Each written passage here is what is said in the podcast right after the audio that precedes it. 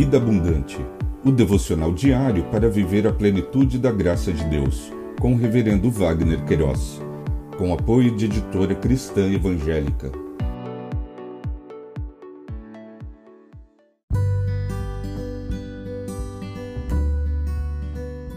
Olá! É um privilégio compartilhar a palavra de Deus. O nosso tema hoje é gentileza de fato gera gentileza? Em Provérbios, capítulo 25, versos 21 e 22, lemos: Se o seu inimigo tiver fome, dele de comer, se tiver sede, dele de beber, porque assim você amontoará brasas vivas sobre a cabeça dele. E o Senhor recompensará você.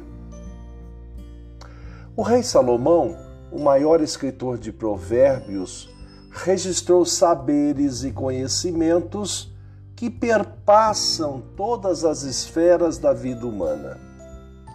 O modus vivendi da maioria das pessoas é egocentrado, ou seja, o foco está em buscar o bem-estar próprio.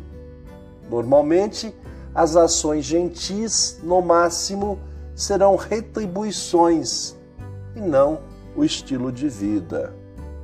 No mundo dos negócios, aparentemente enseja que aproveitar as oportunidades sempre é a forma usual e que sugere meios para a obtenção de ganhos, vencer a concorrência e sair na frente.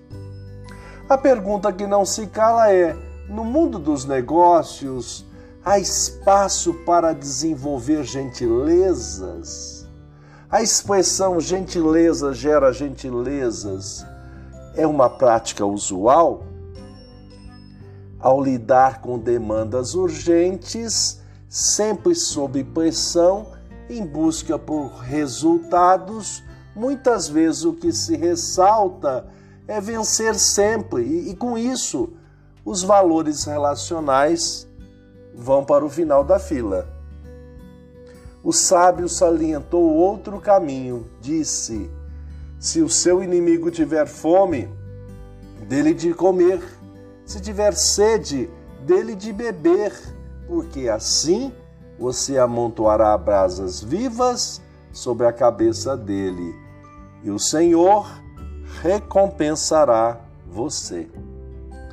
Lições aprendidas: o Deus eterno conduz o destino de todas as coisas, mesmo que a priori não entendamos as suas ações.